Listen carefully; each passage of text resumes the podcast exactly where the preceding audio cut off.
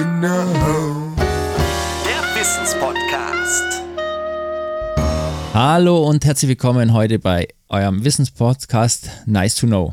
Mein Name ist Patrick Schimpfle und ich freue mich heute zwei sehr prominente Leute hier zu haben. Okay, einer davon ist nicht so ganz prominent, oder Marco? Hallo, grüß dich, Patrick. Hallo Marco, schön wieder mit dir zu, äh, eigentlich diesen Podcast zu betreiben. Eigentlich bist ja du mehr dieser, ich sage jetzt mal, eigentlich so dieser Umweltmensch und deswegen werden wir auch so sehen, was heute eigentlich so unser Thema ist. Gut, und der zweite, und jetzt werdet ihr schon merken, wir sind im Bereich der Wärmepumpen, ist von Weiland der Henning Wilbens. Hallo Henning, grüß dich. Hallo. Henning ist sozusagen Produktmanager bei Weiland und wir sprechen heute natürlich über Wärmepumpen, aber nicht nur direkt über Wärmepumpen, sondern wir gehen heute mal rein und schauen uns mal an, was können denn diese Wärmepumpen im Altbau machen. Ihr wisst ja alle ganz genau, Weiland hat ja diese Geht nicht, geht doch Aktion gestartet, wo ich auch beigewohnt habe und es war sehr interessant. Und deswegen haben wir gesagt, wir schauen uns doch einfach mal so mal an, was macht denn da diese Wärmepumpe im Altbau und auf welche Faktoren müssen wir denn achten? Das ist mal ganz, ganz wichtig. Marco, und da kommt auch mal gleich meine erste Frage an dich. Welche Faktoren würdest du denn so für die Auslegung der Wärmepumpe mal anschauen und was würdest du genau beachten von deinem Haus? Also, wenn ich normalerweise eine Wärmepumpe auslege, ähm, schauen wir natürlich da erstmal hin, was habe ich für eine Vorlauftemperatur, weil die Vorlauftemperatur einfach bei einer Wärmepumpe ausschlaggebend ist. Ähm, das ist ein Faktor. Der andere Faktor ist natürlich, die Wärmepumpe sollte so ausgelegt sein, dass sie nicht ins Takten kommt, sondern relativ gleichmäßig fährt. Ähm, das sind also die zwei wichtigsten Faktoren, die man ja für die Auslegung hat. Was natürlich für die für die Ausführung dann nachher auch wichtig ist, ist einfach, wo positioniere ich die? Positioniere ich die vorm Haus? Positioniere ich die im Keller über so eine ja, eine innenliegende Wärmepumpe oder gehe ich auf ein Splitgerät, auf eine Monoblockanlage. Das sind so die Punkte, wo man eigentlich drauf achtet, wenn man zum Kunden hingeht. Ja, das ist schon mal viel. Aber jetzt ganz ehrlich, Henning, mal Frage an dich. Marco hat jetzt schon einiges gesagt. Aufstellplatz, Vorlauftemperatur. Was würdest du noch hinzufügen, gerade für dich, so als Manager oder als, ja, als Produktmanager, weil du sagst ja doch, es geht ja doch einiges noch mehr. Genau. Als erstes würde ich auch natürlich schauen, wie ist der Heizwärmebedarf? Welche Anlagengröße brauche ich überhaupt? Und da ist es halt sehr, sehr wichtig, dass man da auch genau schaut, damit man nicht dieses Thema hat, was der Marco eben schon angesprochen hat, dass die Wärmepumpe vielleicht ins Takten kommt. Und äh, da muss man entsprechendes Augenmerk drauf haben. Der zweite Punkt, den der Marco eben auch schon angesprochen hat, ist natürlich die Vorlauftemperatur, die essentiell wichtig ist für die Effizienz des Systems. Und dabei natürlich auch, was für ein Heizungsverteilsystem haben wir, da wir im Altbau oft auch Einrohrsysteme haben. Und da muss man dann schauen, welche Heizkörper passen, welche Vorlauftemperaturen fahre ich und äh, welche Heizkörper kann ich vielleicht austauschen, um die äh, Vorlauftemperatur entsprechend runterzubekommen.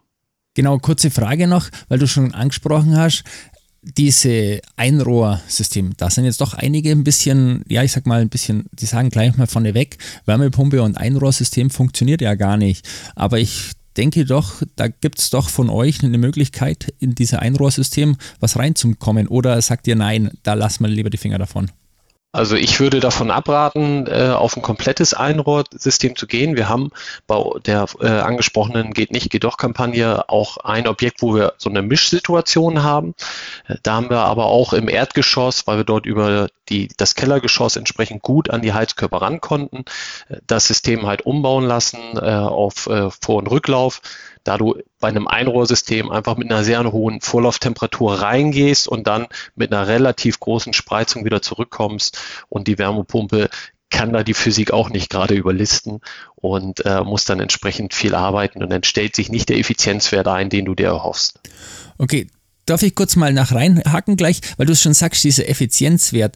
Was ist denn so im Altbau eigentlich so ein Effizienzwert sinnvoll. Also das heißt, wenn ich das jetzt so auslege, jetzt erweitern wir das Ganze mal, aber mal ganz kurz, wenn ich so das jetzt hier hingehe und ich sage, okay, jetzt habe ich dieses, wir haben es jetzt gerade gehört, wir legen das auf das Ganze aus, wir haben jetzt unsere mehrere Punkte, aber was ist da so der Punkt, wo du sagst, okay, ab hier rentiert sich wirklich eine Wärmepumpe? Was ist so der ausschlaggebende Punkt?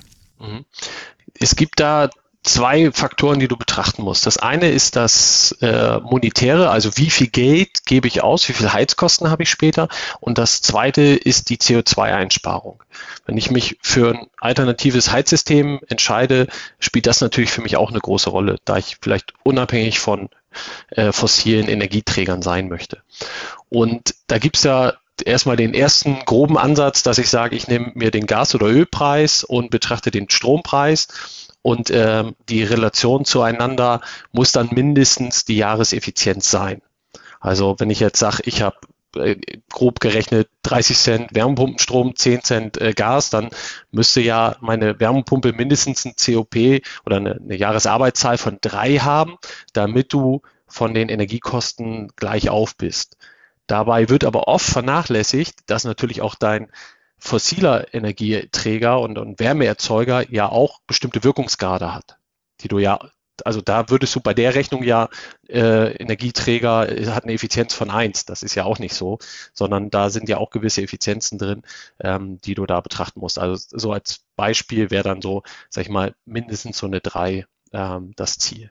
Okay, ja, gehen wir mal rein, im Endeffekt mal kurz und erklären mal nochmal für euch alle da draußen allgemein. Marco, da wirst du mir auch helfen dann ein bisschen. Kriegt man hin. Wie so eine Wärmepumpe, wie so eine Wärmepumpe funktioniert. Ich glaube mal, weil das auch viele so ein bisschen ein Problem haben. Also wir haben jetzt gemerkt, dieses 1 zu 1 zu 3, was der Henning ja schon gesagt hat, aber jetzt überlegen wir uns mal so ein bisschen mal rein in den Bereich der Wärmepumpen. Marco, kannst du ein bisschen erklären, wie sie funktioniert. Ich helfe dir natürlich. Was ist eigentlich so der, derjenige, wo eigentlich die, ich sag mal, die meiste Energie in einer Wärmepumpe erzeugt, in unserem Kreislauf, in unserem Wärmepumpenkreislauf? Also ich sag mal so, die Wärmepumpe funktioniert ungefähr wie ein umgedrehter Kühlschrank. Man hat irgendwo eine Sohle, wo ich meine Wärme herziehe, das heißt Außenluft oder aus der Erde raus oder über Erdkollektoren. Ähm, die Energie übertrage ich dann an meinen Kältekreis in der Wärmepumpe das geht dann ähm, so, dass es ähm, über den Verdichter geht. Der Verdichter komprimiert dann dieses Kältemittel. Ähm, dann gebe ich die Energie an meinen Wärmetauscher wieder ab und versuche das Ganze über ein Expansionsventil wieder zu entspannen.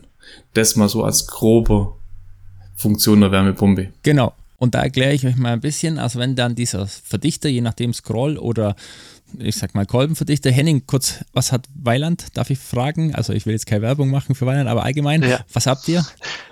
Es kommt drauf an, äh, auf die Wärmepumpen. Also in unseren ähm, Erdwärmepumpen der Flexotherm-Baureihe haben wir Skoll-Kompressoren drin. In der Aerotherm-Baureihe haben wir überwiegend äh, Rotary-Kompressoren drin und in zwei großen Leistungsgrößungen, da die 10 und 12 kW, der Monoblock, haben wir auch äh, Skoll-Kompressoren. Genau, ganz wichtig und das ist auch entscheidend. Wir müssen uns auch entscheiden, diesen ich sage jetzt diesen Kompressor angucken. Wenn wir diesen Kompressor einmal angucken, egal wie der das verdichtet, dieses Gas, dann wird dieses Gas verdichtet. Im Regelfall, ganz einfach im Regelfall mal gute 60, 70 Grad ist möglich. Natürlich bei hoch, höheren gehen auch höhere Temperaturen. Allerdings, Henning, was, was heißt das, wenn, wenn der Kompressor höhere Temperatur fährt? Ist es dann gut oder schlecht für ihn? Das kommt erstmal auch da auf die ja, Charakteristik des Kältemittels an. Also es gibt natürlich Kältemittel, die für höhere Temperaturen besser geeignet sind. Und da ist vor allen Dingen wichtig, wie viel Heizleistung habe ich dann noch zur Verfügung und welche Effizienzwerte habe ich dann noch. Genau, also ihr seht schon, im Endeffekt ist ganz, ganz wichtig, so einfach pauschal kann man das gar nicht sagen. Das heißt im Endeffekt, unser Scrollverdichter oder unser Verdichter allgemein macht die Wärme. Diese Wärme wird dann an dem nächsten Wärmetauscher abgegeben an unser Haus und hier können wir auch wieder die, was ja schon der Henning vorne oder auch der Marco erklärt hat, unsere Rücklauftemperaturen. Je niedriger die Rücklauftemperatur, umso effizienter ist natürlich auch unser Kältekreis. Dann ist das ganze Teil noch relativ hoch. Also das heißt, da ist, wir sind immer noch im Hochdruckbetrieb. Für alle da draußen, die das auch wissen, sollte mal eine Hochdruckstörung sein, dann ist es eigentlich immer meistens auf Seite des Hauses. Das ist auch so ein Punkt. Das kann man sich so merken draußen. Ähm, dann haben wir die, diesen Kühlkreis sozusagen, auch wenn es Kühlkreis heißt, im Endeffekt immer noch relativ heiß und, und hohen Druck. Marco hat schon gesagt, jetzt kommt unser Expansionsventil. Unser Expansionsventil entspannt das Ganze, können wir wieder uns so vorstellen, wie mit einer, ich sage jetzt mal Gasflasche. Wir machen sie schnell auf und sie, ich sage jetzt mal, sie gefriert dann ein. Und ganz zum Schluss haben wir dieses Gas im Endeffekt, und hier ist auch wieder ganz wichtig für alle da draußen, wir verdampfen nicht, sondern wir machen eine Aggregatzustandsänderung. Das muss man auch ganz einfach sehen, sondern äh, auch wenn das natürlich Verdampfer heißt, aber wir haben eine Aggregatzustandsänderung von flüssig zu gasförmig und das machen wir über unsere Umwelttechnik, die der Marco ja schon auch gesagt hat. Und dann sind wir in unserem Kreislauf. Rein theoretisch so habe ich das mal gelernt. Jetzt habe ich einen Fachmann und kann ihn mal fragen. Rein theoretisch, Henning, ist es so, eigentlich, wenn die Wärmepumpe einmal läuft, läuft die die nächsten 100 Jahre und sie geht nicht kaputt, außer, ja, ich sag mal, ich, du schüttelst den Kopf, aber ja, rein theoretisch läuft sie eigentlich durch und hat eigentlich kaum Probleme. Ist das so äh, korrekt fast? Ja, also du hast natürlich einen geschlossenen äh, Kreislauf idealerweise hast aber natürlich auch mechanischen Verschleiß an, an Bauteilen. Also von daher äh, ist die, deine 100 Jahre sehr, sehr optimistisch. Ja, aber Wärmepumpen, wenn man das so sieht, die sind ja nicht erst seit heute oder seit gestern da. Also die sind ja schon länger. Also wenn wir es anschauen, wir haben eine Wärmepumpe rausgebaut von 1989. Also deswegen, und die lief bis zum Schluss relativ gut. Also man muss es immer noch so sehen. Genau. Ja. Henning, jetzt mal meine Frage. Jetzt, jetzt, kennen wir den Kreislauf. Was ist denn so notwendiger, um die Wärmepumpe noch effizienter zu betreiben? Was muss ich denn noch machen? Zum Beispiel Heizkörperauslegung oder sonst was. Wie sieht das Ganze aus? Was kann ich denn dann noch? Also mir geht es wirklich darum, wie möchte ich diese Wärmepumpe noch effizienter betreiben? Das hatten wir ja in der Eingangsfrage auch schon besprochen. Das Thema der Vorlauftemperaturen ist halt super wichtig. Also mir bringt es halt nichts, sag ich mal, in einer energetischen Blechgarage eine Wärmepumpe äh, zu installieren. Das ist dann halt reine Energieverschwendung und eine Wärmepumpe ist auch kein Allheilmittel. Also das System muss halt passen und ich kann, wenn es nicht von Anfang an passt, natürlich Anpassungen vornehmen. Und da sind halt die Heizkörperflächen. Und wenn ich zum Beispiel an meine Ausbildung äh, Ende der 90er Jahre denke, dann ist mein Meister immer durch den Bau gegangen und hat dann so mit dem groben Daumen immer geguckt, wie ist so die Nische, ne? Ah, da kommt ein 600 mal 800 DKEK hin und hat dann die Heizkörper ausgelegt. Und das hat er ja rein aus Erfahrungswerten gemacht und er wollte ja nie wieder was von dem Kunden hören. Also hat er da Sicherheitsaufschläge drin gehabt. Das bedeutet, es gibt ja äh, auch äh, Heizkörperanlagen, die einfach überdimensioniert sind, die viel zu groß dimensioniert sind, wo du eigentlich relativ einfach die Vorlauftemperatur senken könntest. Und wenn ich mich mit Kunden unterhalte auf einer Messe, die ankommen und sagen, hier, ich habe Interesse an der Wärmepumpe, das ist meine erste Frage immer, auf was steht Ihr Thermostat denn im Führungsraum, also im Wohnzimmer? Oh, dann sagen die mindestens auf drei. Das bedeutet, die haben unten im, im Keller ne, oder wo immer die Heizungsanlage steht, fahren die eine zu hohe Vorlauftemperatur und drosseln jetzt am Ventil runter. Und eigentlich ist das so die ideale Übung für jeden, der äh, dann irgendwann mal umstellen will, dass man das mal so für sich im nächsten Winter ausprobiert.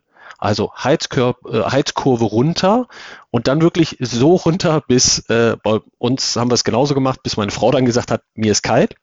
Und dann habe ich wieder einen Tick zurückgestellt, um so dann zu sehen, wie weit komme ich mit der Vorlauftemperatur runter, ähm, um dann möglichst effizient zu arbeiten. Wenn ich halt einfach nur runtergehe und denke, okay, jetzt reicht's vielleicht, dann habe ich es noch nicht ausgereizt, dann ist da noch Effizienz, die ich holen kann. Okay, das ist auf jeden Fall interessant. Marco, ich weiß von dir, oder du weißt, ich weiß zumindest, dass du zumindest mal schon diese Wärme, diese Heizkörper eingebaut hast mit den Lüftern. Also was empfiehlst du da? Also du, du bist ja jemand, der der Erfahrung mit diesen Heizkörpern hat. Die Heizkörper mit einem, ja, ich sag mal, haben ja normalerweise eine thermische ja, Luftumwälzung im Raum und das Ganze wird einfach hier mechanisch ja, unterstützt. Durch das hat der Heizkörper halt deutlich mehr Leistung, ähm, als wenn ich ihn ohne, den, ohne diese Thermik auslege. Ähm, die Heizkörper sind eigentlich, kommen relativ gut an. Ähm, Gerade wenn man mit brutal niedrigen Temperaturen fährt, kann man hier auch ähm, zum Beispiel irgendwelche Kellerräume, wo man ein Büro reingebaut hat, wo nur dort ein Heizkörper ist, aber ich habe im ganzen System, habe ich Fußbodenheizung, kann ich solche Räume dann trotzdem relativ gut warm kriegen. Okay, ich sag mal, das war auf jeden Fall mal schon für einen Einstand eine sehr interessante Folge.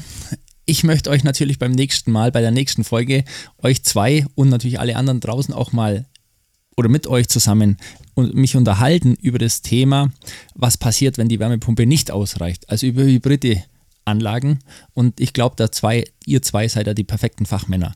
Ich würde sagen, wir hören uns demnächst mal. Vielen Dank für die erste Folge bei euch beiden und ich würde sagen, Servus. Ciao, macht's gut.